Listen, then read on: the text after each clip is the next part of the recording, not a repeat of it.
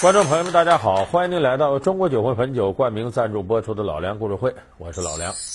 我们这个系列节目将给大家讲述明末清初的一些历史风云人物。今天首先要给大家讲的是明朝最后一位皇帝崇祯皇帝，他的名字叫朱由检。崇祯皇帝呢，很多朋友都知道他的下场啊很悲惨，最后呢，在这个北京景山呢吊死了。过去那个天桥的地方啊，有一种。文艺形式叫拉洋片儿，就跟现在放幻灯片似的。哎，你在这小孔往里看。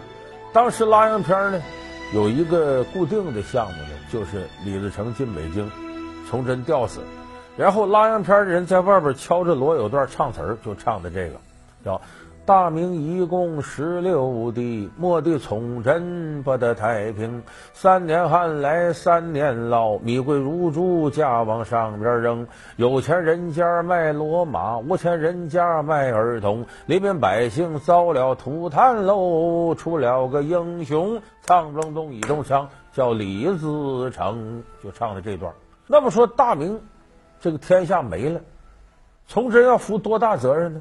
是最重要的责任人，还是属于也算受害者呢？咱们今天就跟大伙儿好好说说这个性格复杂多变的、有些悲剧命运的崇祯皇帝。崇祯，大明朝的最后一个帝王，也是最富悲剧色彩的皇帝。他一生勤勉节俭、励精图治，却挽不回大明朝走向覆灭的命运。他性格乖张多疑。刻薄不寒，导致诸多臣子对他众叛亲离。到底是什么使得崇祯成为如此矛盾的个体？老梁故事会为您讲述性格的悲剧——崇祯皇帝。本来这个天下呀，不该是崇祯当这皇上来担当。大明十六帝，崇祯是最后一个。他前一任的皇上，天启皇帝明熹宗，叫朱由校。是这个崇祯的亲哥哥，在我们想象当中，好像都是这爸爸呀把皇位呢交给儿子，这怎么是哥哥交给弟弟呢？就说崇祯继位纯属意外，他一六一一年生人，最后一六二七年继位，也就是说十七岁那年继位，到一六四四年他吊死，他总共就活了三十四年。为什么说他继位是个意外呢？他哥哥呀。这个明熹宗朱由校，天启皇帝就是个极不靠谱的皇上，不好好当皇上。他有一个最大业余爱好，干啥？干木匠活。没事在宫里啊，奔凿斧锯的在那弄家具。结果当时有个大的这个监令魏忠贤大太监，就专赶天启皇帝干木匠活时候，他进来禀报朝政啊，皇上有这么事儿，您看我想这么处理怎么样？他这正咔嚓咔嚓拉呢。这这这这，按你说的来吧，就那么的。魏忠贤把持朝政。皇上，据东厂的奴才密报，信王这次提早离京，他是要避祸。祸？离京避祸？啊？那朕就是祸？哎呀，皇上，皇上，小徒失言，小小徒张嘴。我说说什么了？小徒胡说八道，我张嘴。哎，算了。怎么说，他也是朕的亲弟弟。是。也不知道为什么最近他疏远朕，躲着朕。是。还不是你们这些狗奴才挑的。所以明朝当时的根儿坏，主要是坏在那个时候。后来这个明熹宗没过两年死了，他死了，照理说应该传给儿子，可是他一儿半女都没留下来，没有。再一看这活着这些弟弟里头，哎，就先挑个个最大的吧，就把崇祯给挑上来了。就这么着，朱由检继承他哥哥皇位，所以就说崇祯当皇帝，没有什么心理准备，他也不知道他要当皇帝，稀里糊涂就当了。爱妃啊，十九年来，朕对这尊龙椅是敬的要死，怕的要命啊！朕不知道对他磕过多少次头，谢过多少次恩呐。如今朕自个儿却坐到这尊龙椅上来了。但是这个崇祯继位呢，应该说比他的几个前辈，那要靠谱多了，起码比他爷爷、比他爹、比他哥强。崇祯的爷爷是万历皇帝，这万历皇帝三十多年不出宫门、不理朝政，就是吃喝玩乐，等于三十多年无所作为。他爸爸呢，太昌皇帝朱常洛，八月初一继位，九月死的，就当了一个月皇帝，吃药吃死的。刚才我说他哥哥朱由校做木匠活也不理朝政，所以崇祯一上来呢，比这三位前辈啊靠谱。他也想励精图治，我当个好皇帝，我认真干，好好干。百年来，江山崩坏，权言惨争，黎民深陷水火，边关狼烟四起，国库空虚殆尽，朱明王朝日渐衰落。如今，天降大任于朕。朕发誓，奋斗终生，振兴大明。因为那个时候大明天下呀，说白了岌岌可危。崇祯也想挽狂澜于既倒，扶大厦之将倾，把老祖宗留下来的朱元璋留下这朱家天下能够发扬光大。也就是说，他想有作为，体现在什么上呢？我们前面说了，这个监宦魏忠贤把持朝纲，人称九千岁，哎，这是个大奸臣。崇祯上来头一件大事儿用了几十天功夫就把魏忠贤给收拾了。禀皇上，据卑职所知，边关将士的饷银已经好几个月发不下来了，战马兵器也极度的贫乏。贪了，朕知道，军饷全让那帮阉党给贪了。腹背受敌，再不整治，天理不容。皇上有旨，查魏忠贤。结党篡位，祸国殃民，不念其效忠先皇多年，赦其死罪，着即剥夺职衔俸禄，发配边关，永不归京。把魏忠贤先是抓起来，然后判他罪。这样吧，你去安徽凤阳守灵。我们都知道安徽凤阳是朱元璋老家，哎，就说给这个皇上守灵去。结果半道呢，崇祯派人把魏忠贤直接勒死，以绝后患。关公公，先帝说赏我一条生路，皇上也说把我流放边关，了此一生。九千岁，您是知道的，皇上心肠软，太监心肠硬。我也是个太监，皇上不杀你，可我要杀你。你我都是太监，同是无根之人。何必自相残杀呢？无根之人也要斩草除根呐！因为我知道，只要你活在人世，就后患无穷啊！有人说这事儿，皇上说杀谁杀谁，那可没那么简单。魏忠贤把握朝纲几十年，上上下下都是他的人，耳目众多，你想动他特别难。所以崇祯这么短时间之内平定魏忠贤，说明呢，他有些手腕。也有些胆识，也敢干。照理说，说这样的皇帝，他把持朝政之后，应该有作为啊。可是为什么后来大明还是亡在他手上呢？关键在于崇祯用人有些个致命的缺点。咱用这二十个字形容他：他首先用人多疑，急功近利，有恩不欲归下，有过全盘推脱。就他用人多疑。在什么事急功近利，有点好处不愿意给下级，出点过错赶紧推脱责任，不是我的事儿就你们完蛋。这个其中有个特别极端的例子，就是崇祯皇帝最后凌迟处死袁崇焕。这个袁崇焕呢也算是四朝元老，在崇祯他爷爷就是万历皇帝的年间，他就是进士，就科举中了。后来到天启六年的时候呢，给他任命为辽东巡抚。辽东巡抚干嘛呢？主要是跟当时女真人、满族人对抗，弄得好好的呢。这个天启皇帝听了魏忠贤的谗言，把袁崇焕给撤了。崇祯这不是继位了？他一看呢，自己哥哥没用袁崇焕，一听说袁崇焕文韬武略好，把袁崇焕重新启用。使不得，陛下，使不得。哎，你坐吧，此座专为你而设。坐。陛下，这朕知道当前最大的边患莫过于辽东。朕询问过众卿的意见，深知主辽重任，唯有你能胜任。还盼你不辞艰辛，重掌辽东军务。陛下，为国效力，臣当仁不让。结果重新启用袁崇焕来到辽东一带驻守，连着打了几个胜仗。最厉害的宁远一战呢，那阵已经有大炮了，一炮轰死努尔哈赤。努尔哈赤不是草原上的雄鹰天之骄子吗？死在袁崇焕手里。就袁崇焕很厉害，打仗很厉害。结果努尔哈赤的后人，我们知道皇太极继位。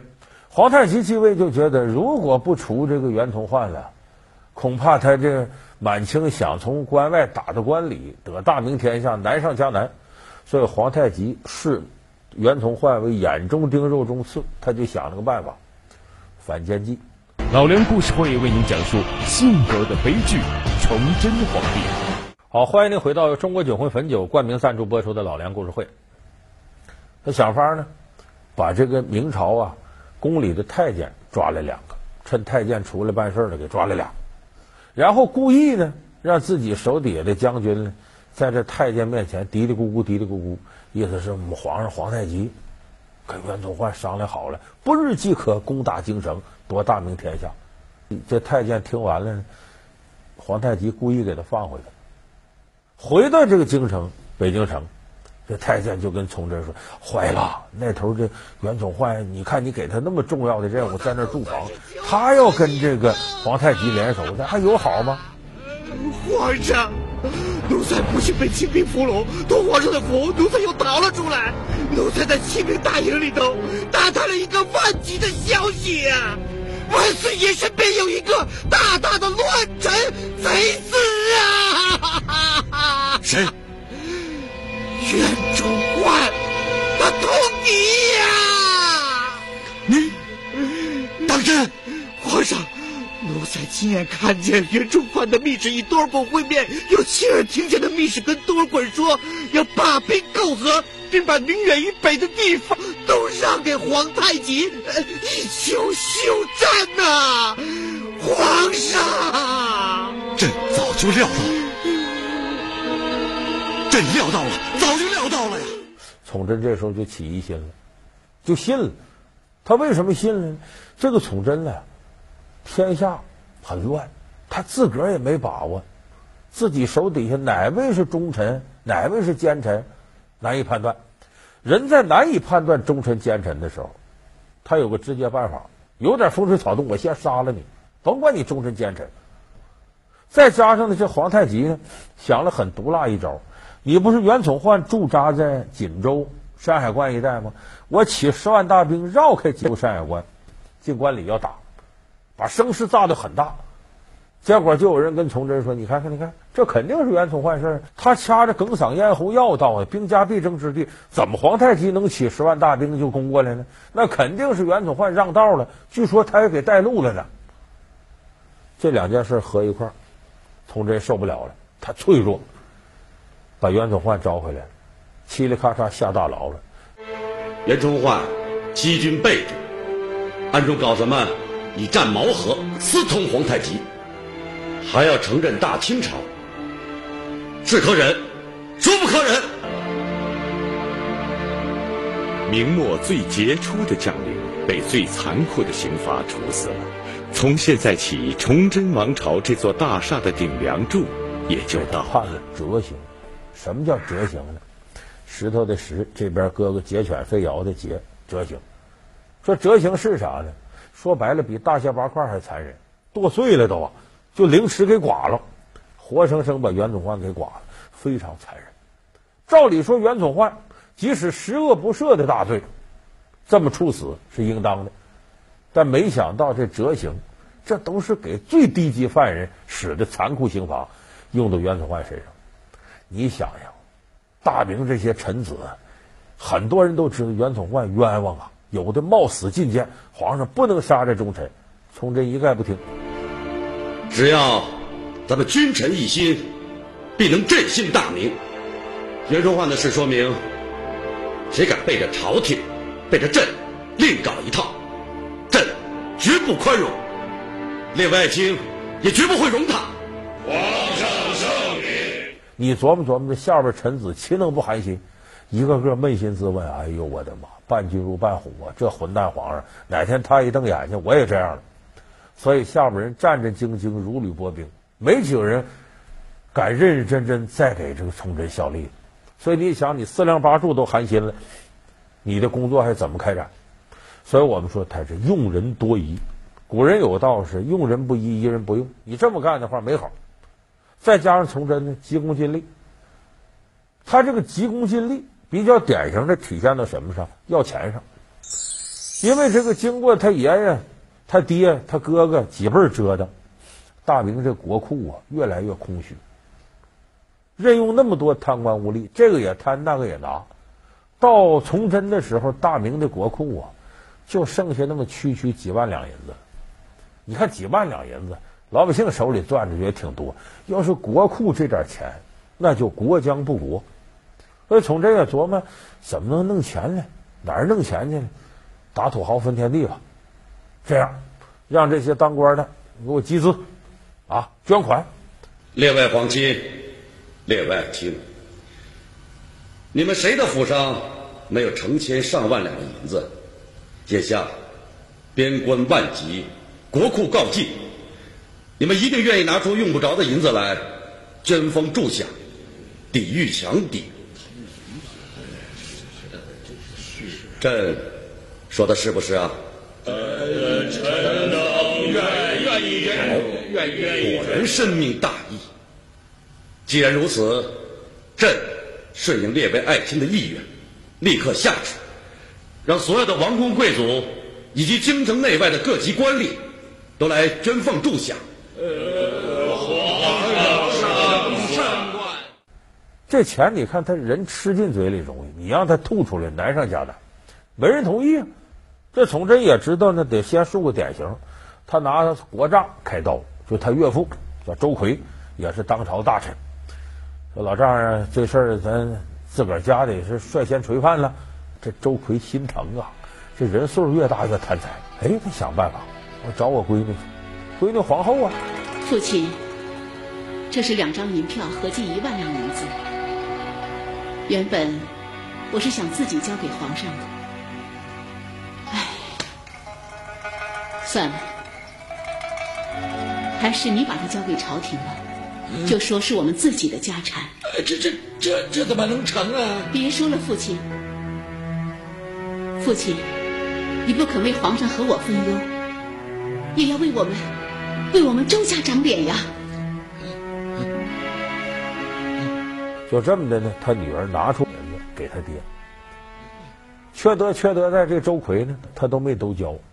他还留两千两当外快，这事从这一调查知道了，哎呦我的妈，这么回事说这还了得？干脆所有人，我让你交多少交多少，不交我就收拾你。他用这种方式敛钱，所以弄得文武百官怨声载道。后来崇祯一看不行，干脆吧，把这财政危机往老百姓身上转嫁。怎么转嫁呢？收税。明朝的收税到崇祯年间特别缺德，你比方说咱们说皇粮国税，说咱村子里头呢，呃，得交一百两银子的税钱，多少户人家呢？一二三四五六七八九十，十户人家，那好，均摊，一户是十两，十户交一百两。可是有的扛扛扛不住了，我交不起这十两，我在这这官天天逼我跑吧，有两户人家。背井离乡逃荒跑了，这不剩下八户人家吗？八户人家照理说交八十两吗？不，崇祯执行什么命令呢？你八户人家也得给我交一百两，一户就得交十二两五。说过一阵又跑三户，剩五户人家也一百两，一户得交二十两。跑没了就剩一户人家在那，你自个儿家摊你一百两，你说这缺德的赋税制度，官逼民反，老百姓真受不了。最直接后果是什么呢？逼出来一个让大明朝直接灭亡的人——李自成。李自成是一六零六年生人，陕西米脂人。李自成也一开始没想造反，老老实实过日子呗。说是交不起税，我我我我有把力气，我先借钱交税呗，借当地土豪的钱交税。但是那个钱过去叫放印子钱，高利贷、利滚利，还不上，还不上，土豪就给他告了。那阵土豪也厉害，那阵是土豪还霸气呢。老百姓说土豪，我们做朋友吧，没人跟你做朋友，不像现在这。所以当时李自成被土豪给告了，告了官府就判，先游街示众。你欠钱不行，尤其是欠税钱，游街示众回来就是斩首、杀你，以儆效尤。李成一琢磨，我造反大不济也是死，我不造反就是平等在这死得了吧，我造反吧。李自成接杆而起。天哪！真非亡国之君呐！百官们都是亡国之臣，亡国之臣呐！这认不得他们呢。大臣们早就劝您议和迁都，您不肯听吗？这怎么能怨他们呢？天意呀，天意呀！后来我们知道，一六四四年攻的北京城，把崇祯皇帝逼着吊死在井山上。所以就是大明不合理的赋税制度，一手都由崇祯皇帝造成，结果最后出现这样的情况。